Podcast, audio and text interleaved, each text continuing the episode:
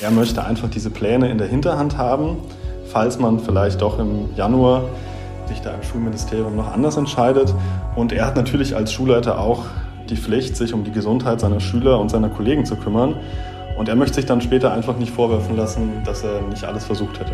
Wenn sogar einzelne Schulleiter rebellieren. In Duisburg ist ein Konzept für den Hybridunterricht an einer Grundschule fertig darf nur nicht umgesetzt werden. Wenn Land und Kommune Nein sagen, ja, dann wird es schwierig. Welche Möglichkeiten Schulleitungen da überhaupt haben, besprechen wir hier im Podcast. Außerdem gebe ich euch Tipps für die besondere Weihnachtsvorbereitung während Corona. Ich bin Florian Pustlauk. Guten Morgen. Der Rheinische Post Aufwacher. Der Nachrichtenpodcast am Morgen. Das Wetter wird heute ungemütlicher. Leichter Regen ist immer wieder mit dabei, vor allem ab dem Mittag. Dazu viele dichte Wolken. Es gibt auch teilweise ein paar kräftige Windböen. Wird etwas milder als zuletzt mit bis zu 6 Grad. Und so geht es dann auch erstmal am Wochenende weiter. Grau mit vielen Schauern und milder. Stellenweise bleibt es dann auch mal etwas länger trocken. Frost droht nachts nur noch in höheren Lagen. Die neue Woche startet dann sogar wieder mit um die 10 Grad und es bleibt weiter wechselhaft. Mit mir wird es ein Aussetzen der Schulpflicht nicht geben. Das hat NRW-Schulministerin Yvonne Gebauer am Mittwoch nochmal ja, deutlich betont. Nur im Einzelfall kann zum Beispiel wieder Hybridunterricht eingeführt werden, aber es droht weiter Streit, weil auch einzelne Schulleiter jetzt ihre Ideen umsetzen wollen. Zum Beispiel Peter Stoiver von der Fennbruchschule in Duisburg-Walsum. Und darüber spreche ich jetzt mit Alexander Triesch, Rheinische Postreporter in Duisburg. Hi. Hi Florian. Was genau passiert da jetzt in Duisburg? Ja, also so ganz so eine radikale Idee wie damals in Solingen ist das jetzt in Duisburg nicht. Es gibt hier äh, im Stadtteil Walsum einen Schulleiter, der möchte die Klassen teilen. Ähm, und natürlich nicht dafür sorgen, dass jetzt die Schüler zu Hause bleiben, so wie das ja damals in Solingen versucht wurde, sondern er möchte mit der Teilung erreichen, dass morgens eine Hälfte in die Schule kommt und mittags bis nachmittags die andere Hälfte. Hm, du sagst es schon nicht so radikal mit äh, wie in Solingen. Damals hat sich ja die ganze Stadt Solingen mit dem Schulministerium angelegt, hat ja auch äh, äh das Veto kassiert. Wie soll das jetzt in Duisburg umgesetzt werden und wie sieht das Konzept dann genau aus? Weil eigentlich hat ja auch Schulministerin Gebauer Nein gesagt zu so einer pauschalen Lösung und auch das Duisburger Schulamt hat ja schon Nein dazu gesagt. Ne? Tatsächlich sind die Chancen, dass dieser Plan des äh, Schulleiters hier in Duisburg äh, funktionieren wird, relativ gering. Das weiß er auch selbst. Ich habe lange mit ihm gesprochen darüber und er möchte einfach diese Pläne in der Hinterhand haben, falls man vielleicht doch im Januar ähm, sich da im Schulministerium noch anders entscheidet. Und er hat natürlich als Schulleiter auch die Pflicht, sich um die Gesundheit seiner Schüler und seiner Kollegen zu kümmern. Und er möchte sich dann später einfach nicht vorwerfen lassen, dass er nicht alles versucht hätte. Aber warum ist das denn so unwahrscheinlich, dass das durchkommt? Weil Duisburg hat ja auch eine sehr hohe Wocheninzidenz aktuell, über 200. Gehört damit also auch zu den ja, Bereichen in NRW, wo es besonders schlimm ist aktuell. Wieso kann er das dann trotzdem nicht durchsetzen? Genau, ähm, Duisburg hat seit ja, mehreren Wochen eigentlich schon eine Inzidenz über 200 und gehört damit eigentlich auch zu den Städten, denen das Schulministerium noch so ein paar mehr Freiheiten gibt. Das gilt allerdings nicht für Grundschulen, so wie die ähm, Wennbruchschule hier in Duisburg. Und deswegen ist es eigentlich ja, fast ausgeschlossen, dass jetzt die Bezirksregierung Düsseldorf, an die sich der Schulleiter gewandt hat, da jetzt irgendwie einlenken wird. Aber ja, er möchte es einfach versuchen und vielleicht auch irgendwie ein Signal senden. Jetzt nochmal zusammengefasst, also welche, welche Rechte haben Schulleiter überhaupt äh, in dem Fall jetzt aktuell, weil ja eigentlich Land und Kommune selber Nein sagen, da kann ja nicht ein einzelner Schulleiter sagen, mache ich trotzdem. Natürlich nicht. Also Schulleiter sind in der Regel ja verbeamtet und haben sich dann auch an Vorgaben zu halten. Da ist ja wirklich dann in so einem bürokratischen Apparat alles Mögliche geregelt vom Unterrichtsbeginn, von den Unterrichtszeiten, was auf dem Lehrplan steht, da kann man jetzt nicht einfach selber entscheiden, ähm, was man machen möchte. Und deswegen muss jede Maßnahme, die man hier treffen will, natürlich dann angemeldet werden. Und wenn das Schulamt Nein sagt, äh, oder die Bezirksregierung, dann ist das natürlich auch erstmal Nein. Was droht denn Schulleitern, wenn sie sich nicht an diese behördlichen Anweisungen halten? Da gibt es ja so einen Begriff, remonstrieren. Was steckt dahinter? Genau, remonstrieren heißt, dass ein äh, Beamter sich gegen eine Anordnung äh, eines Vorgesetzten wehren kann. Also er kann damit im Prinzip zum Ausdruck bringen, dass er rechtliche Bedenken hat, wenn er das so durchsetzt. Und das ist halt hier der Fall, weil Herr Stoiber von der äh, Duisburger Schule eben der Ansicht ist, dass der Infektionsschutz derzeit nicht gewahrt ist und ähm, es da eben gesundheitliche ähm, Probleme geben könnte. Und deswegen hat er eine Remonstration an, das, an die Bezirksregierung geschickt. Und äh, damit möchte er eben zum Ausdruck bringen, dass er das äh, für unrechtmäßig hält, ihm seine Teilung der Klassen zu verwehren. Aber falls er natürlich jetzt daraufhin auch keine, äh, keine positive Antwort erhält im Sinne von, dass er das durchsetzen darf, dann muss er sich natürlich daran halten. Und falls er das dann trotzdem macht, äh, kann es dann natürlich im schlimmsten Fall eine Disziplinarstrafe geben. Ja, erinnern wir uns zurück, dass das Solinger Modell, wie es ja damals genannt wurde, dieser Hybridunterricht, wo ein Teil der Klasse zu Hause bleibt und ein Teil in die Schule geht, das hat ja, obwohl es abgelehnt wurde, ein Schulleiter ja für wenige Tage auch durchgesetzt damals. War so ganz, ganz interessant. Wie sieht das in Duisburg ansonsten an den Schulen aus? Ähm, wie, wie, wie ist überhaupt die Corona-Lage an den Schulen in Duisburg, jetzt auch an der Fennbruchschule? An der Fennbruchschule gar nicht mal so dramatisch. Also da gab es bisher ein paar Corona-Fälle unter den Schülern und den Lehrern, aber jetzt keine großartigen Ausbrüche. Der Plan von Herrn Stoiber ist aber eher so ein Präventionsplan. Also er ist der Ansicht, dass ja, die, die, die Lage nicht erst aus dem Ruder laufen muss, bevor man Maßnahmen ergreift. Und äh, er möchte das halt gern vorher machen, bevor er da äh, Dutzende Fälle hat. Du hast länger mit ihm gesprochen. Wie bewertest du das Ganze? Ist das genau der richtige Weg jetzt, auch wenn äh, der Weg von Schulministerin Gebauer sehr strikt scheint? Ja, das muss man wahrscheinlich von Einzelfall zu Einzelfall bewerten. Also Herr äh, Stoiber hat sich da wirklich enorm viel Mühe gemacht. Er verfolgt diese Pläne jetzt seit den Herbstferien und hat auch mit den Eltern und mit den äh, Lehrerkollegen gesprochen. Die stehen da im großen Teil alle hinter ihm. Und ähm, das ist ja jetzt auch nicht so schwierig, eine Grundschulklasse zu teilen. Das sind ja zum Teil echt noch kleine Kinder, die ähm, zu Hause nicht einfach unbeaufsichtigt lernen können. Und äh, das hat aber anscheinend sehr gut funktioniert und er hat da eine Lösung gefunden. Und ja, ich würde sagen, wenn man da jemanden hat, der sich das wirklich über so lange Zeit so detailliert überlegt hat, dann müsste man vielleicht auch in so einer Lage wie gerade mal darüber nachdenken, ja, ein bisschen mehr Freiheiten zu gewähren. Das könnte also ein gutes Beispiel für Schulleitungen in ganz NRW sein. Vielen Dank für deine Infos, Alexander Triesch. Ja, gerne. Es ist die Zeit des Jahres, wo wir am meisten Geld ausgeben. Weihnachtsshopping natürlich. Das ändert sich auch im Corona-Jahr 2020 nicht. Allerdings äh, müssen wir das Ganze in diesem Jahr ein bisschen überlegter angehen und ich sammle jetzt mal zusammen mit Georg Winters von der Rheinischen Post. Hallo. Hallo. So, es sind jetzt noch rund zwei Wochen bis Weihnachten und nehmen wir jetzt mal an, ich hätte kaum Geschenke und mir noch überhaupt keine Gedanken ums Weihnachtsessen gemacht. Muss ich mir jetzt schon Sorgen machen? Ja, da muss man sich dann tatsächlich Sorgen machen. Äh, das gilt allerdings natürlich oder galt vor der Corona-Krise auch schon. Wer zwei Wochen vor Schluss noch kein Geschenk hat, hat auf jeden Fall was falsch gemacht. Abseits dieser Diskussion ist das natürlich in Corona-Zeiten noch ein bisschen schwieriger geworden. Denn man muss ja gucken, dass man nicht gerade zu den Zeiten einkaufen geht, wo sich alles in den Fußgängerzonen ballt. Und deswegen gibt es da schon ein paar Regeln zu beachten. Wenn ich jetzt unbedingt in die Innenstadt gehe, ja, man kann sich natürlich auch Geschenke liefern lassen. Was muss ich dann aktuell äh, beachten? Wie mache ich es am besten? Also ganz wichtig ist natürlich, dass man die, ähm, die Regeln einhält, die in der Corona-Krise gegeben sind. Also Abstand halten, mit äh, Mund-Nasen-Bedeckung äh, einkaufen gehen. Das ist ganz wichtig, das gilt ja generell für jeden. Eine andere Geschichte ist die, dass man, wie ich schon sagte, möglichst nicht zu den Stoßzeiten einkaufen geht. Der Peter Achten, Hauptgeschäftsführer des Handelsverbands NRW, hat mir heute nochmal gesagt, also bitte nicht alle am Samstag zwischen 15 und 18 Uhr einkaufen, sondern möglichst außerhalb der Stoßzeiten.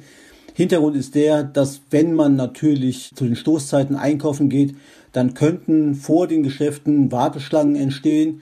Die gibt's ja dann, weil wegen der Zugangsbeschränkungen in den Ladenlokalen nicht viele Kunden auf einen Schlag rein dürfen und da wird es dann schwieriger. Das Einkaufen, sage ich mal, außerhalb der Stoßzeiten ist vielleicht auch ein bisschen einfacher geworden für manche, äh, denn viele von uns sind ja im Homeoffice und dann kann man, wenn man zu Hause arbeitet, das Ganze vielleicht ein bisschen mehr aussteuern, als wenn man zum Beispiel in Düsseldorf arbeitet und in Krefeld wohnt und dann im Büro sitzt und dann eigentlich nur noch ähm, entweder zu äh, abends oder am Wochenende einkaufen kann. Das macht es ein bisschen einfacher. Thema Lieferdienste. Klar, die Paketzusteller haben super viel zu tun, auch in diesem Jahr wenig überraschend. Äh, spielt der Homeoffice denen auch so ein bisschen in die Karten, weil ich bin die ganze Zeit zu Hause. Das macht es auch irgendwie einfacher, oder? Ja, auf jeden Fall. Das glaube ich auch. Picknick ist ja der wohl bekannteste Lieferdienst, was Lebensmittel angeht. Die haben ja schon gesagt, dass sie wirklich davon der Corona-Krise ähm, profitieren, weil eben viele Leute zu Hause sind und sich die Lebensmittel nach Hause liefern lassen. Das ist aber auch ein genereller Trend, der da in den vergangenen Monaten entstanden ist. Ähm, vor Weihnachten könnte es ein bisschen schwierig werden. Ich habe heute noch von einem Fall gehört, wo eine junge Frau bei einem Lieferdienst bestellen wollte und keinen Termin mehr gefunden hat, weil es vor Weihnachten einfach zu eng wird. Also die Empfehlung, jetzt wer noch Lebensmittel geliefert haben will, sollte sich da schnellstmöglich um einen Termin bemühen, sonst könnte es möglicherweise knapp werden vor Weihnachten. Hm, wenn ich jetzt noch spontan irgendwo was einkaufen will, sollte ich dann lieber in die Innenstädte gehen oder versuchen, so ein bisschen randgelegenere einzelne Lädchen abzuklappen, auch wenn die gegebenenfalls ein bisschen weiter weg liegen, weil da ist ja weniger los wahrscheinlich. Ja, das ist eine Frage, glaube ich, der eigenen Risikoeinschätzung. Also wer sich äh, fürchtet vor einer Infektion, auch wenn er die Maske trägt und alle Regeln beachtet, der ist wahrscheinlich in den Randgebieten besser aufgehoben als in den Innenstädten. Andererseits ist natürlich in den Innenstädten die Auswahl auch größer. Was man auf jeden Fall tun kann, ist, ähm, wenn man einkaufen geht, man muss ja nicht mit Bargeld zahlen. Auch das ist ein Punkt, wo man das Risiko begrenzen kann oder zumindest einschränken kann. Denn man vermeidet zum Beispiel im Supermarkt unnötige Verzögerungen an der Kasse, weil man auf das Wechselgeld warten muss, das die Kassiererin auszahlt. Und man kann natürlich auch SB-Kassen nutzen, da muss man gar nicht warten. Auch das gehört natürlich zur Risikominimierung in Corona-Zeiten. Jetzt kommen wir zum nächsten Thema, Geschenke. Ja? Was schenke ich überhaupt zu Corona-Zeiten? Gibt es da irgendwas, was vielleicht nicht so sinnvoll ist aktuell? Was schenkt man? Äh, es gibt ja die Highlights der vergangenen Jahre und Jahrzehnte, hätte ich was gesagt. Da gab es immer äh, Schmuck, Parfum, Elektronik-Sachen. Die Rheinische Post macht ja auch gerne vor Weihnachten über äh, Wochen hinweg immer so einen Ratgeber, was die großen Renner bei den Weihnachtsgeschenken sind. Das hat sich, glaube ich, nicht geändert. Das kann man natürlich auch online einkaufen und sich nach Hause schicken lassen. Auch das geht. Der Finanzexperte Franz Josef Tenhagen hat dieser Tage mal davor gewarnt, Gutscheine zu verschenken. Das ist zwar kein generelles Tabuthema, aber es ist halt so, in der Corona-Krise droht natürlich vielen Einzelhandelsunternehmen die Insolvenz. Bei den Unternehmen, bei denen das tatsächlich passiert, wird es dann schwierig, weil diese Gutscheine dann wertlos werden könnten. Und da empfiehlt es sich dann vielleicht doch eher Geld zu verschenken, auch wenn das nicht so besonders fantasievoll ist aber immer noch besser, als am Ende einen wertlosen Gutschein verschenkt zu haben. Ich habe mich heute noch gefragt, ich weiß nicht, ob es da auch irgendwelche Hinweise geben kann. Jetzt beginnt ja so die Zeit, wer jetzt in Quarantäne kommt, könnte Weihnachten alleine zu Hause verbringen. Gibt es da irgendwelche Feier, Geschenktipps, was auch immer, was kann ich von zu Hause aus regeln? Gut, wenn ich will, will dass Geschenke vorher pünktlich ankommen, gibt es natürlich die Möglichkeit, äh, das auch über ein Paket zu verschicken. Ähm, das kann man natürlich machen. Da gibt es ja jede Menge große Dienstleister, wie zum Beispiel DHL oder UPS oder DPD. Und da ist allerdings ganz wichtig, dass man sich vorher überlegt, bis wann man das Paket verschickt haben will. Da sagt DHL zum Beispiel, dass das bis zum 19. Dezember um 12 Uhr in diesen Paketshops oder Packstationen angekommen sein muss, damit alles pünktlich ankommt. Bei Hermes oder UPS geht es, glaube ich, noch bis zum 21. Dezember, bei DPD sogar bis zum 22. Dezember. Auf jeden Fall wichtig, wer was verschenken will und das verschicken will, der sollte rechtzeitig einfach zum Paketservice gehen. Vielen Dank, Georg Winters. Gerne. Und jetzt hören wir die Nachrichten aus Düsseldorf von den Kollegen bei Antenne Düsseldorf. Danke, Florian. Charlotte Großer ist hier. Wir sprechen heute über die Pläne zur Umgestaltung des Heinrich-Heine-Platzes. Der Rat hat gestern entschieden, dass sie noch einmal überarbeitet werden müssen. Außerdem schauen wir darauf, wie das Shoppen gerade jetzt am dritten Adventswochenende sicherer werden soll hier in der Stadt. Und zum geschlossenen Kaufhof am Wehrhahn startet jetzt eine Ideenbörse, an der wir uns alle beteiligen können. Der Heinrich-Heine-Platz vor dem Karschhaus wird in Zukunft anders aussehen als heute. Der Stadtrat hat dem Konzept am Abend mit breiter Mehrheit zumindest grundsätzlich zugestimmt. Die Politiker haben aber noch zahlreiche Änderungswünsche. Beginn der Bauarbeiten wird demnach erst in zwei Jahren sein. Ende 2023 könnte der Platz dann fertig sein. Unklar ist noch, was dann mit dem Pavillon vor dem Karschhaus passiert. Planungsdezernentin Cornelia Zuschke geht davon aus, dass er im Umfeld des neuen Platzes erhalten bleibt. Allerdings habe ich jetzt festgestellt, dass eben so viele Interessen gegeneinander stehen, dass man überlegen muss, gehört er in die Achse vor das Wilhelm-Marx-Platz oder gehört er eher in einen Seitenbereich oder gehört er ganz und gar in den Hofgarten? Ich bin sicher, dass wir einen Platz finden, aber wo der ist, kann ich heute noch nicht sagen. Der Heineplatz soll langfristig größer und schöner werden als heute, unter anderem mit mehr Aufenthaltsqualität für Fußgänger, vielen Bäumen und Sitzbänken. Gleichzeitig wird das benachbarte Karschhaus in eine luxuriöse KDW-Filiale umgewandelt. Dafür soll es einen tiefer gelegten Eingang unterhalb des neuen Platzes bekommen.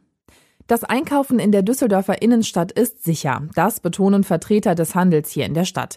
Zusätzlich zu den Infektionsschutzmaßnahmen in den Geschäften sollen am kommenden Wochenende auch FFP2-Masken verteilt werden.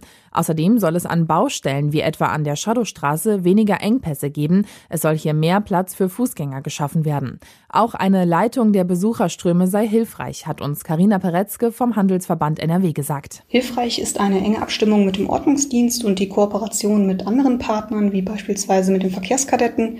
Das klappt an vielen Stellen schon sehr gut. Dazu ein direkter Ansprechpartner für Händler, der in akuten Bedarfsfällen direkt kontaktiert werden kann. An den bisherigen Adventswochenenden sind deutlich weniger Besucher in die Innenstadt gekommen, um ihre Weihnachtseinkäufe zu erledigen. Am Wehrhahn soll es schöner werden. Auf dem Gelände des ehemaligen Kaufhofs soll etwas Neues entstehen. Dafür haben sich am Mittwoch Vertreter der Stadt, der Investor und Experten online getroffen und erste Ideen vorgestellt. Unter anderem plant der Investor Einzelhandel, Gastronomie, Büros und Wohnungen unterzubringen.